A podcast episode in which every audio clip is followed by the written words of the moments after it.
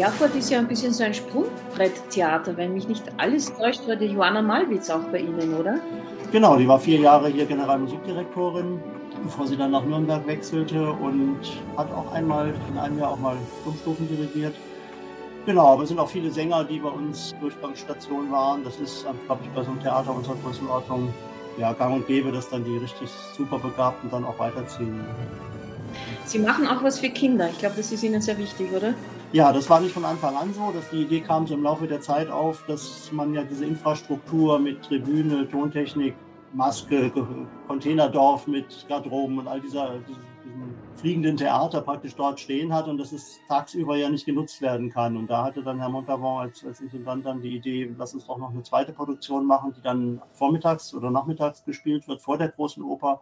Das war im vergangenen Jahr Peterson und Findus und in diesem Jahr Jim Knopf, eine Kinderopernadaption, auch mit äh, mitspielendem Kinderchor und kleinem Orchester und kleinen Sängerbesetzung. Und das wird dann praktisch vor das große Bühnenbild gestellt. Das ist dann sehr mobil. Das sind dann wenige Bauteile, die man dann schnell hinstellen kann und dann aber auch zum Abend auch wieder, wieder wegräumen kann. Das ist eine gewisse Beschränkung. Aber es ist eben damit auch dieses Gelände und diese Aura-Festspiele dann eben auch für Familien mit kleinen Kindern erfahrbar. Und das ist uns sehr wichtig.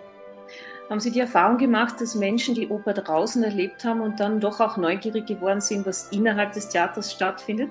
Ja und nein, wir versuchen das natürlich immer auch mit einem Infostand darauf hinzuweisen, das ist eben kein Einkaufsfestival, sondern das sind Menschen aus der Stadt, die hier arbeiten, die können sie das ganze Jahr über erleben. Ne? Also gerade auch viele der, der Solistinnen, die dann eben auch im Theater singen, sind ja doch Identifikationsfiguren dann. Aber wir merken natürlich auch, dass die Tonstufenfestspiele ein Tourismus-Event sind und dass da Menschen kommen, die auch wirklich nur einmal im Jahr ins Theater gehen und kommen dann auch aus nicht nur aus Thüringen, sondern aus dem Umland und zum Teil auch aus dem Ausland extra ran. Denn wer, wer das einmal erlebt hat, die Bilder auch gesehen hat von Inszenierungen, der ist fasziniert und kommt gerne wieder, auch unabhängig jetzt von dem einzelnen Titel. Das ist einfach eine ganz besondere Aura und die haben wir eben im Theater nicht. Und das ist natürlich auch, auch toll. Ne? Und, und, und wenn dann der Abend wirklich funktioniert, in dem Sinne, dass alle Parameter stimmen, dann ist das eben auch nicht zu toppen. Ne? Letzte Frage an Sie als Theaterdramaturg. Was macht für Sie diesen Kulturraum Thüringen aus?